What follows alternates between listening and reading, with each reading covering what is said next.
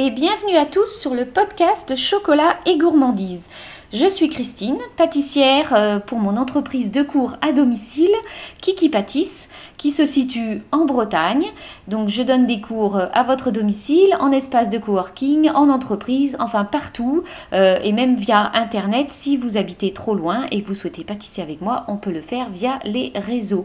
Donc voilà, donc ce podcast Chocolat et gourmandise, si vous commencez déjà à m'écouter et à me connaître, vous savez que c'est un podcast qui décrypte les ingrédients que l'on peut euh, trouver et utiliser en pâtisserie ou en cuisine. Euh, donc qui vous permet d'en savoir plus, hein, puisque je les décrypte, et qui vous aussi vous permet de réviser votre CAP de façon plus ludique. Donc aujourd'hui, l'épisode c'est sur les alternatives au sucre. Hein. Les deux semaines précédentes, on a parlé des sucres de, donc de la betterave, de la canne à sucre. Et puis j'ai je vous ai euh, fait un petit interview de Leïla sur euh, la fabrication du miel et comment euh, travailler nos chères petites abeilles. Mais, donc maintenant je vais vous laisser vous installer confortablement et puis c'est parti pour l'épisode du jour, euh, pour les alternatives de sucre. Donc on va pas trop en consommer, on va y aller avec modération. Donc si on se prend un petit café, on va éviter le sucre. Hein.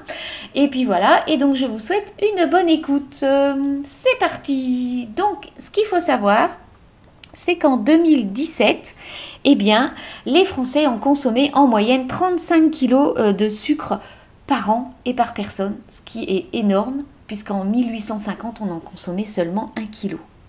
Donc la consommation française se situe bien au-delà de la moyenne mondiale qui est de 20 kg par an et par habitant. Donc on en consomme quand même aujourd'hui en moyenne 4 fois plus de sucre que la consommation euh, et la quantité recommandée.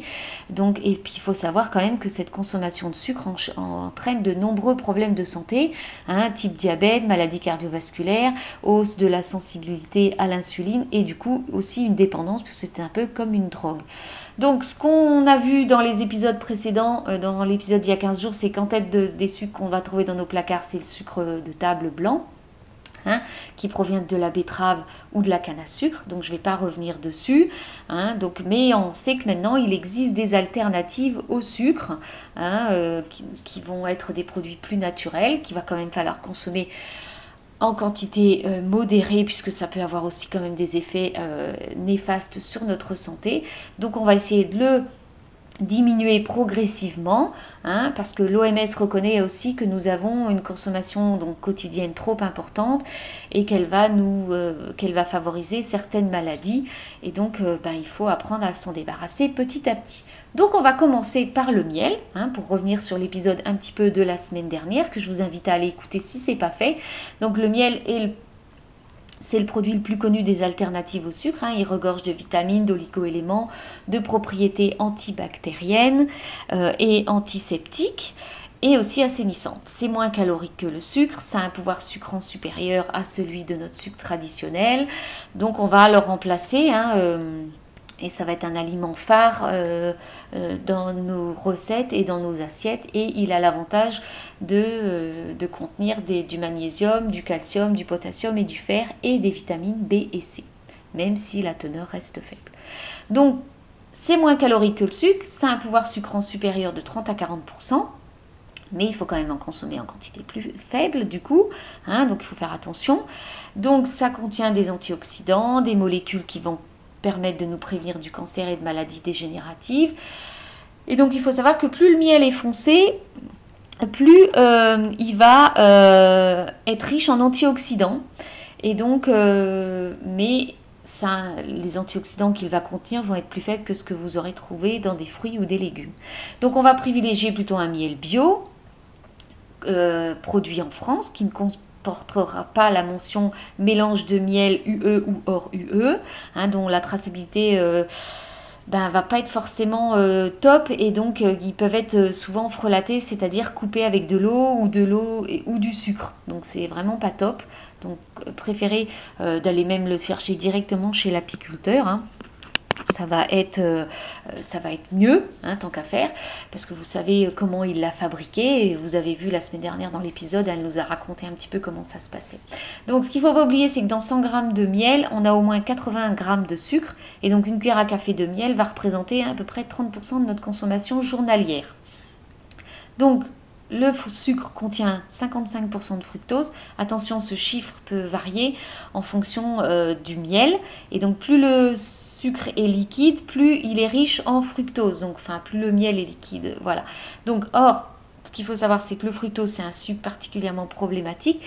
Parce que s'il est consommé en quantité trop importante, euh, sous une autre forme que les fruits, et hein, eh ben en fait on l'assimile euh, pas euh, correctement. Donc il faut vraiment faire attention. Donc le miel, euh, on peut on peut, en consommer, ça va pas poser trop de problèmes pour les maladies cardiovasculaires, il va quand même limiter la prolifération des cellules cancéreuses, renforcer notre système immunitaire, un bon système antibactérien, donc voilà, et même au niveau antiseptique et cicatrisant.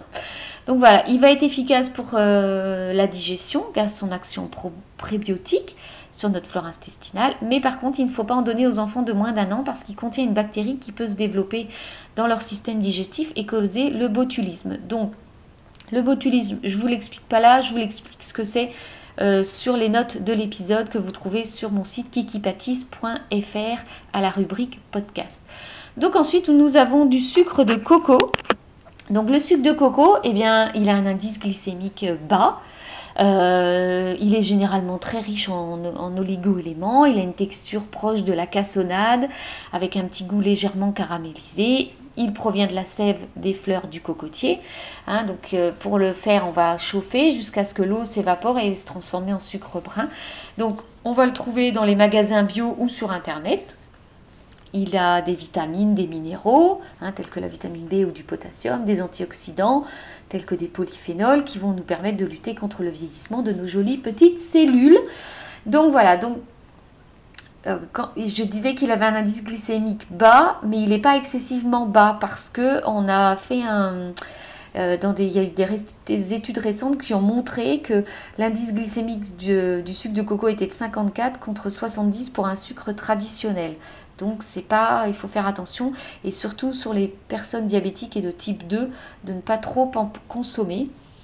Hein, puisque du coup, euh, euh, malgré son indice glycémique euh, un peu plus bas, il augmente le niveau de glucose dans le sang et donc augmente le risque de diabète et des maladies cardiovasculaires. Ensuite, nous avons du sirop d'agave. Et eh bien, le sirop d'agave, on en voit de plus en plus, hein, puisque ça se trouve en grande surface et en magasin bio. Il a un indice glycémique bas avec une teneur en fructose et donc peu calorique.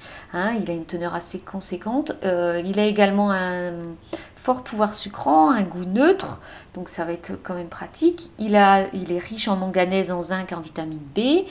Sa texture est proche du miel. donc, et il faut savoir que donc où est-ce qu'on le trouve cette, ce sirop? Eh bien, il est issu d'un cactus qui s'appelle l'agave bleue, qui se trouve au Mexique. Hein, et qui, comme le miel, euh, permet d'en mettre moins puisqu'il a un fort pouvoir sucrant. Euh, il contient naturellement du fer, des sels minéraux, euh, du potassium, du calcium et du magnésium. Donc, même si son indice glycémique faible est mis en avant, il peut être très variable en fonction de l'origine de sa récolte. Voilà, mais donc, parce qu'il peut être 4 fois inférieur à celui du sucre blanc, mais c'est difficile d'en avoir la garantie.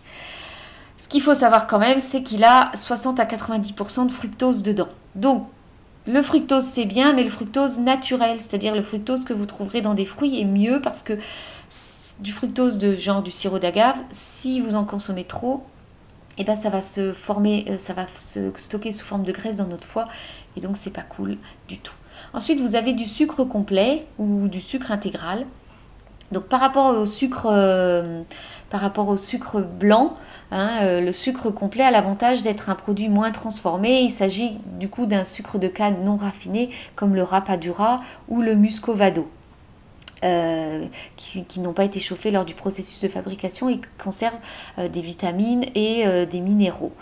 en revanche, son pouvoir sucrant est plus faible que le sucre blanc et il n'existe pas du sucre complet de betterave parce que du coup le goût serait dégoûtant. Voilà, donc euh, il ne faut pas confondre le sucre complet et le sucre roux, ce n'est pas du tout la même chose. Hein, on trouve aussi des sucres roux, euh, notamment la cassonade qui est légèrement moins raffinée que le sucre blanc. Mais euh, pareil, il faut faire attention parce que souvent ça a subi de nombreuses transformations et ça conserve peu de nutriments. Et, Et c'est pas un aliment miracle. hein. Voilà, donc il faut faire attention et pas tomber dans le piège que ça paraît plus naturel. Donc il faut le consommer de façon modérée, comme tous les sucres de toute façon. Euh, voilà, donc vous avez ensuite du sirop euh, d'érable. Le sirop d'érable, ben on le sait, ça nous rappelle le Canada. Son indice glycémique est faible, il regorge d'antioxydants, il fournit de nombreux minéraux essentiels comme du fer, du zinc ou encore du magnésium. Il est composé de fructose, il convient de le consommer donc aussi avec modération, parce qu'on a vu ce que ça provoquait le fructose. L'agent principal du sirop d'érable, c'est qu'il a euh, un goût euh, plus prononcé euh, et donc du coup il faut, il faut faire attention après parce que du coup ça va pas, ça va vous donner un goût, par exemple ça peut vous donner un goût dans vos préparations. Donc on va le consommer de façon modérée hein, puisqu'il a aussi du glucose. Euh, du fructose. Et donc, euh, certains sirops d'érable contiennent aussi de l'eau sucrée, donc c'est attention à, faire attention d'où il provient. Parce que si là, il, a de l'eau sucrée, euh, il va franchement pas être top pour les personnes diabétiques. Donc, à faire vraiment attention. Donc, ensuite, nous avons du sirop de riz. Alors, je ne connaissais pas jusqu'à ce que je fasse mes recherches pour votre euh, épisode de podcast. Euh, donc, c'est obtenu à partir de la fermentation de riz brun. C'est riche en minéraux et en vitamines. Donc, il, il permet également d'éviter les pics d'insuline puisqu'il se transforme, puisqu'il comporte un, il se comporte comme un sucre lent. Bah oui, puisqu'il est fait à base de riz. Donc il est particulièrement adapté aux personnes diabétiques. Bon, par contre, il reste cher. Hein. Euh, la fermentation donc, de ces grains de riz permet d'obtenir le sirop. Et donc, euh, du coup, euh, donc, du coup, c'est quand même pas mal puisqu'il va se diffuser en 2 voire 3 heures dans notre organisme. Donc ça, c'est quand même plutôt cool. Mais au niveau euh, tarif, c'est à peu près 30, 30, entre 30 et 35 euros du kilo. Et vous le trouverez plus, plus en magasin bio. Voilà, et sur Internet. Donc voilà. Ensuite, vous avez le sucre de bouleau ou xylitol. Euh, qui est un alcool de sucre connu sous le code E967. Donc c'est un édulcorant naturel. Euh, on le trouve aussi euh, dans certains fruits et légumes comme chou-fleur, fruits rouges type les fraises ou des prunes. Et donc afin d'être produit industriellement, le xylitol qui est présent dans l'hémicellulose de l'écorce de bouleau est extrait par hydrolyse puis hydrogéné pour être cristallisé. Mais comme ce procédé coûte très cher, eh ben en fait le sucre de bouleau de nos jours est extrait plutôt des restes des épis de maïs. Donc je vais vous parler quand même de, ce sucre de bouleau. Hein. Donc il est euh, c'est un édulcorant à indice glycémique extrêmement faible et il n'a pas de calories. Donc ça va nous permettre de réduire le risque de carie en détruisant les bactéries qui attaquent notre émail des dents. C'est moins calorique que le sucre blanc et il a l'avantage d'avoir le même goût que le sucre et de, par contre de posséder un, pouvoir sucrant plus important et un indice glycémique plus faible.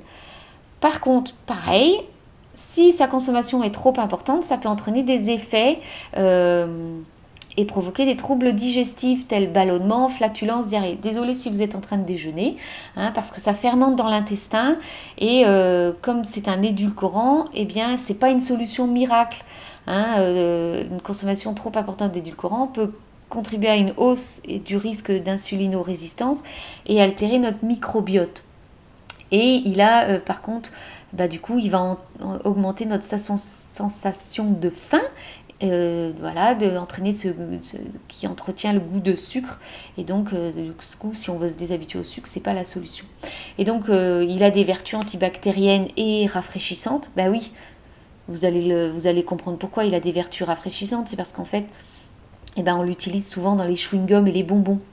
Et donc euh, voilà, donc son indice glycémique est faible, hein, je disais, puisqu'il est de 7. Alors c'est pas le plus faible, hein, on va voir dans la suite de l'épisode celui qui a un indice plus faible. Donc euh, par contre ce qu'il faut noter c'est que son pouvoir sucrant augmente à la cuisson, donc il faut faire attention quand vous l'utilisez et ne surtout pas donner un produit euh, contenant du xylitol. donc du sucre de bouleau parce que c'est dangereux pour les chiens. Hein, pour leur foie, c'est pas bon. Ensuite, vous avez la stevia. La stevia, eh bien, euh, c'est une petite plante d'Amérique latine hein, qui a un pouvoir extrêmement sucrant, 300 fois plus que le saccharose, donc le sucre. Euh, donc on trouve cette stevia sous forme de poudre ou de liquide, parfois mélangée à d'autres édulcorants ou du sucre.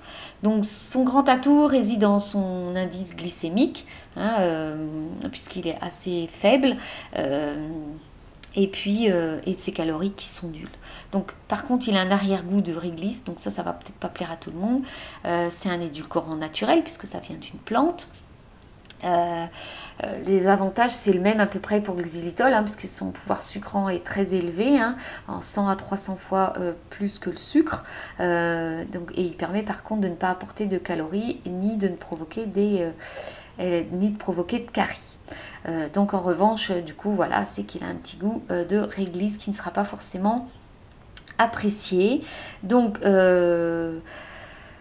c'est euh, aujourd'hui c'est jugé sans danger, mais on manque encore de recherches hein, sur les effets de la stevia à long terme, sur ses vertus, sur son indice glycémique, sur ses calories quasiment nulles. Donc euh, la stevia n'a pas d'indice, euh, n'a pas d'incidence sur notre taux de glycémie dans le sang, parce que donc elle est idéale pour les diabétiques, mais c'est toujours à consommer avec modération. Elle est riche en fibres, en vitamine C et en potassium et magnésium. Et donc voilà, et elle a un impact positif sur notre hypertension artérielle. Seulement, elle a un inconvénient, parce que la stevia, elle est ajoutée aux aliments sous forme d'extrait chimique, sous le code E960. Et donc là, elle ne contient aucun nutriment essentiel. Et même si elle est beaucoup plus sucrée que le sucre lui-même, eh ben, elle a son goût amer euh, de réglisse qui ne plaît pas à tout le monde. Donc voilà. Ensuite, le rapadura, eh c'est un sucre de canne non raffiné qui est issu directement du séchage du jus de canne. Il est donc encore dépourvu euh, de nutriments contenus euh, euh, dans la sève d'origine. Il est extrêmement riche en minéraux, en fer et arbore un petit goût caramélisé, caramélisé pardon, avec un soupçon de réglisse. Donc la rapadura, issue de la canne à sucre, euh, c'est cependant, même s'il n'est pas raffiné, possède donc tous ses nutriments, ses minéraux et ses oligo-éléments, mais c'est à consommer encore en petite quantité parce que si vous le consommez trop, vous en consommez trop, ben, il va vous troubler euh, vous causer des troubles de diarrhée. Eh ben oui, voilà, hein, je suis désolée pour ceux qui m'écoutent en mangeant, voilà. Ensuite, nous avons la poudre de lucuma. Alors, je vous avoue, je ne connaissais pas, comme euh, le sirop de riz. Donc, c'est une poudre qui provient de fruits euh, séché, euh, moulu d'un arbre qui pousse dans les Andes au Pérou, c'est l'or des Incas. Hein, c'est un fruit exotique avec un indice glycémique de 4. Donc voilà, vous voyez que son indice est vraiment très faible, mais il a un faible pouvoir sucrant. Hein, on va mettre par exemple deux doses de lucuma pour une dose de sucre. Donc le lucuma est source de fibres, de bêta-carotène, de vitamines B et C, de minéraux comme le calcium, le phosphore et le fer, euh, aussi euh, d'être un antioxydant. Alors il est assez cher, hein, il est aux environs de 30 euros euh, du kilo. Voilà, donc vous avez ensuite le érythritol, c'est un édulcorant naturel, une alternative au sucre qu'on peut trouver dans des aliments fermentés euh, ou dans les fruits, donc tels que le melon, la poire ou le raisin. C'est aussi issu de maïs ou de champignons à des fins industrielles. il a une saveur plutôt proche du sucre. Euh, donc ça va être une bonne alternative dans nos préparations chaudes ou froides. Il n'a pas d'incidence sur notre glycémie. Hein. il peut être consommé par des personnes diabétiques. Euh, il a des vertus aussi antibactériennes. Il permet de réduire nos risques d'hypertension, de cholestérol et de caries. Le seul inconvénient, ça va être aussi son prix. Hein. il est assez cher. Euh, et aussi, lui, il peut aussi, si vous le consommez en trop grande quantité, causer des flatulences et de la diarrhée. Donc on a compris, il ne faut pas trop consommer de sucre, hein, parce que sinon on pète. Voilà. Hein. Donc ensuite, on connaît tous, parce que je vous en ai pas parlé, mais on connaît tous aussi euh, l'aspartame. Hein, ce, truc, ces petites, euh, ces petites sucrètes qu'on utilisait dans notre thé ou notre café dans les années 90 à peu près, je dirais, pour ceux qui... voilà, donc il, a, euh, ce, il provient de l'association de deux acides aminés. Il est 180 fois, euh, son pouvoir est 180 fois supérieur à celui du sucre et il ne contient que 4 calories par gramme. Donc il se présente donc sous forme de sucrète ou de poudre. Et donc ça va être, euh, il va être substitué à des préparations froides parce qu'on ne peut pas l'utiliser chaud parce qu'en fait il perd son pouvoir sucrant. Donc il faut savoir que 10 grammes d'aspartame c'est 100 grammes de sucre. Et donc Alors, il y a certains professionnels qui accusent l'aspartame d'être potentiellement toxique et cancérigène, mais pour l'instant, on n'a pas eu plus que ça d'études qui permettent de réaliser et de compromettre euh, ce produit. Mais il faut savoir qu'il ne faut pas utiliser et dépasser la consommation de 40 mg euh, par, euh, par jour. Donc, ça représente à peu près 18 canettes de soda en, allégées en sucre, donc pour une personne de 60 kg. Donc ensuite, je vous parle de deux produits différents que je ne connaissais pas, qui sont la saccharine et le cyclamate. Donc la saccharine, elle a un pouvoir sucrant à la cuisson. Euh, enfin, elle va conserver son pouvoir sucrant à la cuisson comparé à l'aspartame. Et donc, elle peut être intégrée dans de nombreux plats, puisqu'elle euh, a un pouvoir euh, sucrant 300 à 500 fois plus supérieur que le sucre.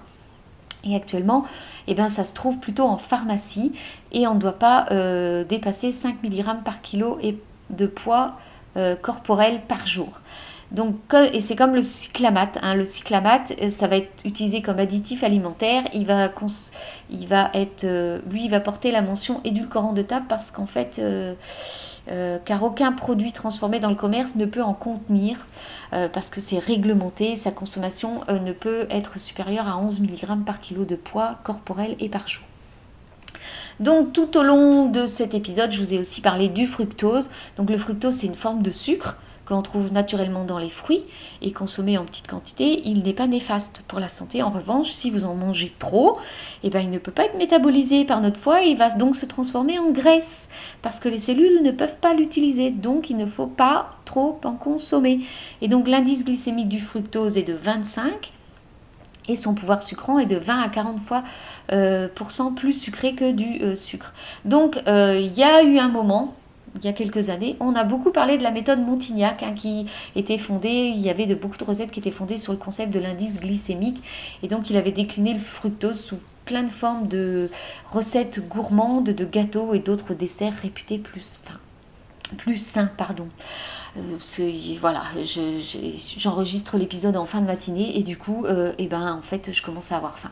Donc ensuite, on a le Demerara donc je ne connaissais pas. C'est un produit qui vient de Guyane qui est extrait du sucre de canne.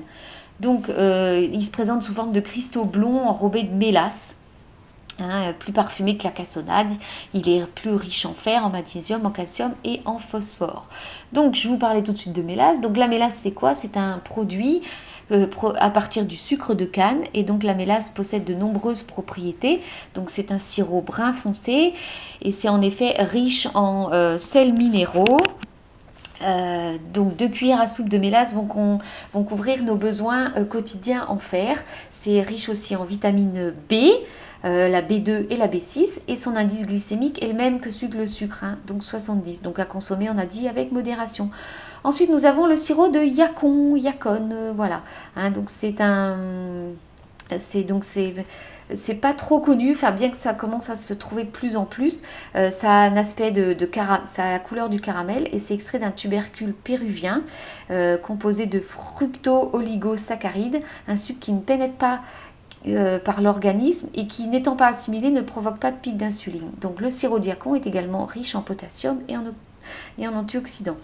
Donc le sucre de le sirop diacon, c'est 25 g de sirop, ça équivaut à 150 g de sucre. Donc ça vous en trouverez euh, également en, plutôt en magasin bio et pas en grande surface parce que ou alors à moins qu'ils aient un très très grand euh, rayon bio peut-être, mais en tout cas c'est plus en magasin bio. Et ensuite, bah, je ne connaissais pas. Le kitoul, c'est euh, le kitoul, c'est un extrait, de la sève des tiges des fleurs du Cariota urens, c'est un palmier de Ceylan. Hein, il est riche en, calcium et en fer et également en vitamine B1, B2, B12 pardon, et vitamine C. Et donc euh, la sève, eh ben, c'est une alternative originale et encore peu connue au sucre de canne et de betterave. C'est issu des fleurs hein, de ce palmier qui pousse au Sri Lanka et dans les régions côtières du sud de l'Inde. Euh, cette sève est extraite de la tige et son donc le jus porté à ébullition donne un sirop brun au goût légèrement caramélisé. Donc c'est un mélange de trois, c'est un mélange de trois sucres. Alors quand je parle de sucre, c'est fructose, saccharose, glucose. Hein.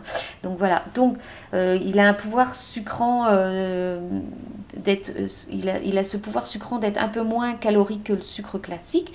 Donc c'est 300 calories pour 100 grammes contre 400 calories pour le sucre classique, donc ça ne fait pas une grosse différence. Mais ce sirop, euh, il est donc mélangé c'est un sirop de trois sucres, donc de fructose, glucose et saccharose. Et donc ceux qui commencent à le commercialiser mettent en avant le fait que le corps le stockerait moins. donc, du coup, pour ceux qui sont adeptes des régimes, ben, c'est peut-être une question, c'est peut-être la solution, hein, puisque du coup, il va peut-être pas se transformer en graisse.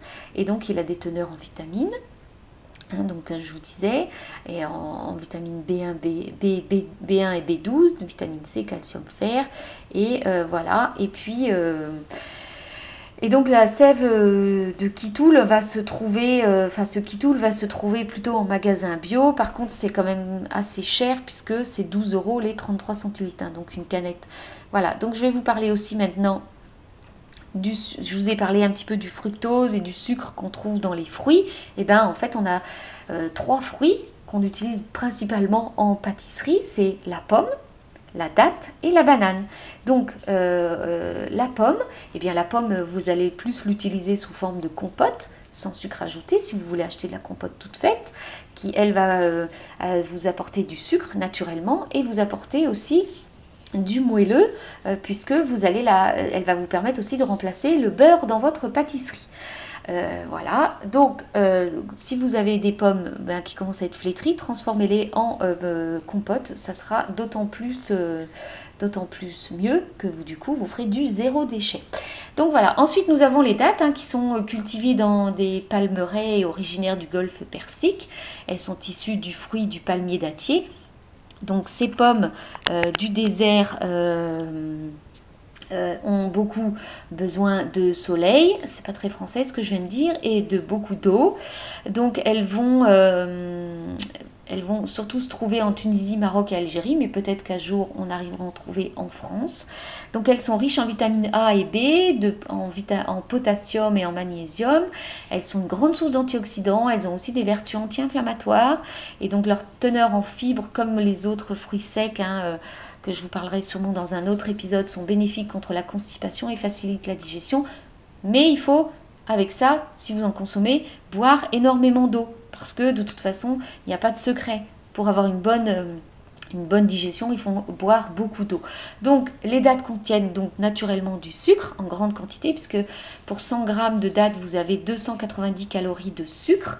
Et euh, les personnes diabétiques peuvent en consommer de façon euh, modérée parce que c'est quand même du sucre. Et puis, on va terminer l'épisode par les bananes. Les bananes, ces fameuses bananes, pour moi, de Guadeloupe et de Martinique, puisque je ne consomme que celles-ci, hein, puisque vous savez que... Euh, je prône dans mon entreprise le fait de manger et de pâtisser local, de français et de, des produits d'outre-mer.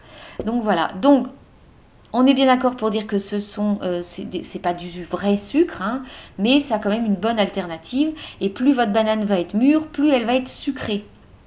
Donc on a compris, il ne faut pas l'acheter et en plus elle est riche en fibres, donc elle va être rassasiante et elle va aussi remplacer votre beurre dans des pâtisseries. Donc vous aurez compris, on ne jette plus les, euh, on ne jette plus les bananes, on les consomme en sucre et euh, ou dans un porridge ou comme vous voulez.